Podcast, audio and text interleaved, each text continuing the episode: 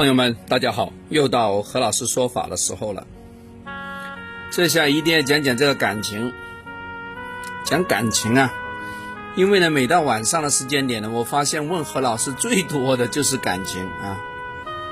白天问的是怎么赚钱啊，什么时候有财运，晚上呢，几乎八九不离十都是问婚姻的事情啊，特别是为什么会分手。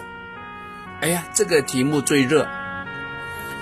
嗯，啊，举例啊，有个女孩子，她最近啊跟她男朋友分手了，她就跟我说：“何老师，其实我很早就知道，他终有一天会向我提分手的，只是我从来没想到，这一天来的那么早。”哈哈，她然后总结出来了，这叫墨菲定律。亲爱的朋友们，大家知道墨菲定律吗？啊，如果不知道的话，我跟大家说一说啊。它的大概意思是这样：如果你担心某个事情会发生的话，那么它非常可能会发生。啊，这是大多数人认为这样理解的哈。这个定律不不深奥啊，因为干啥？谁都懂啊，对吧？就是你想到了什么坏事情呢？他可能都会实现，就是怕什么来什么。哎呀，我们用中国的话来讲吧，不要讲的什么，来来来来太深奥的。你怕啥来啥，哦。也就是说，如果事情上有变化的可能的话呢，那不管这个情形有多少啊，哪怕 a little bit 非常小，那总会发生的。啊，生活上有非常多这个事情啊，你很担心这个工作可能可能扛不下去要被 fire 掉。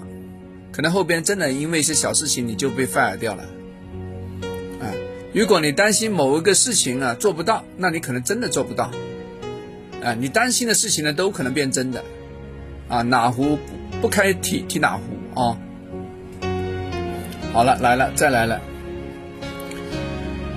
嗯，那在婚姻上呢担心什么呢？啊？其实呢，我不希望啊，这个墨菲定律啊，在你的身上啊，在这个听众你你的身上来发生。如果真的你走到一段一段感情里面，话说进入到一段婚姻里面呢，前提是不管啊，对方有什么让你有点难以忍受、接受的缺陷，或者说缺点，我觉得你应该也看看你自己，你这个有没有这样的缺点啊？有可能没有缺点，可能是你们认知的不一样。比如说你们三观上看的东西不一样。比如说一开始你觉得他长得不好看，你不满意；他长得矮，你不满意；他说话没水平，你不满意；他做事呢大大咧咧，你很不满意。啊，他洗碗的时候那个水迹没有擦掉。你更不满意，他跟你聊天的时候抬杠，很不爽，啊，反正不爽不爽不爽不爽。如果呢，在一开始你觉得有一些难以忍受，哪怕一点点的话呢，你最好一开始就把它了断，不然的话后边你会越来越反感，啊，对吧？那反而有一些人呢，觉得这合适的人呢不是找到的，而是相处里面呢磨合的。磨合的，你同意吗？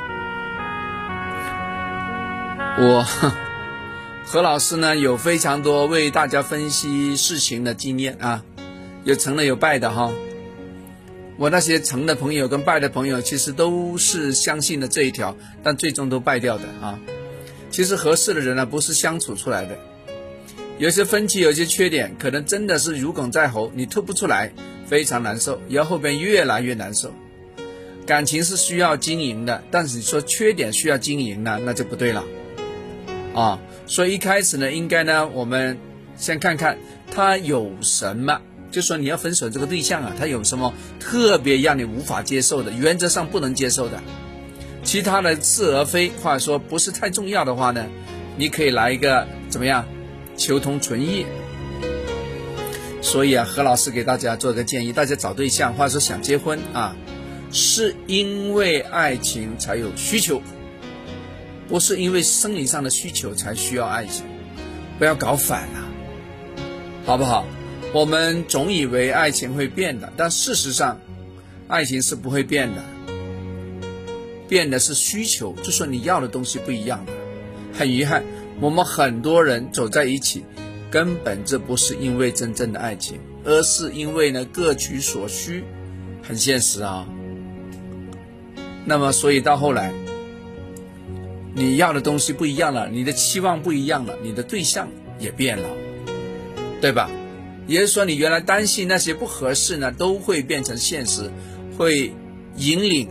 指引你同意这个分手的现实，真的是哪壶不开提哪壶啊！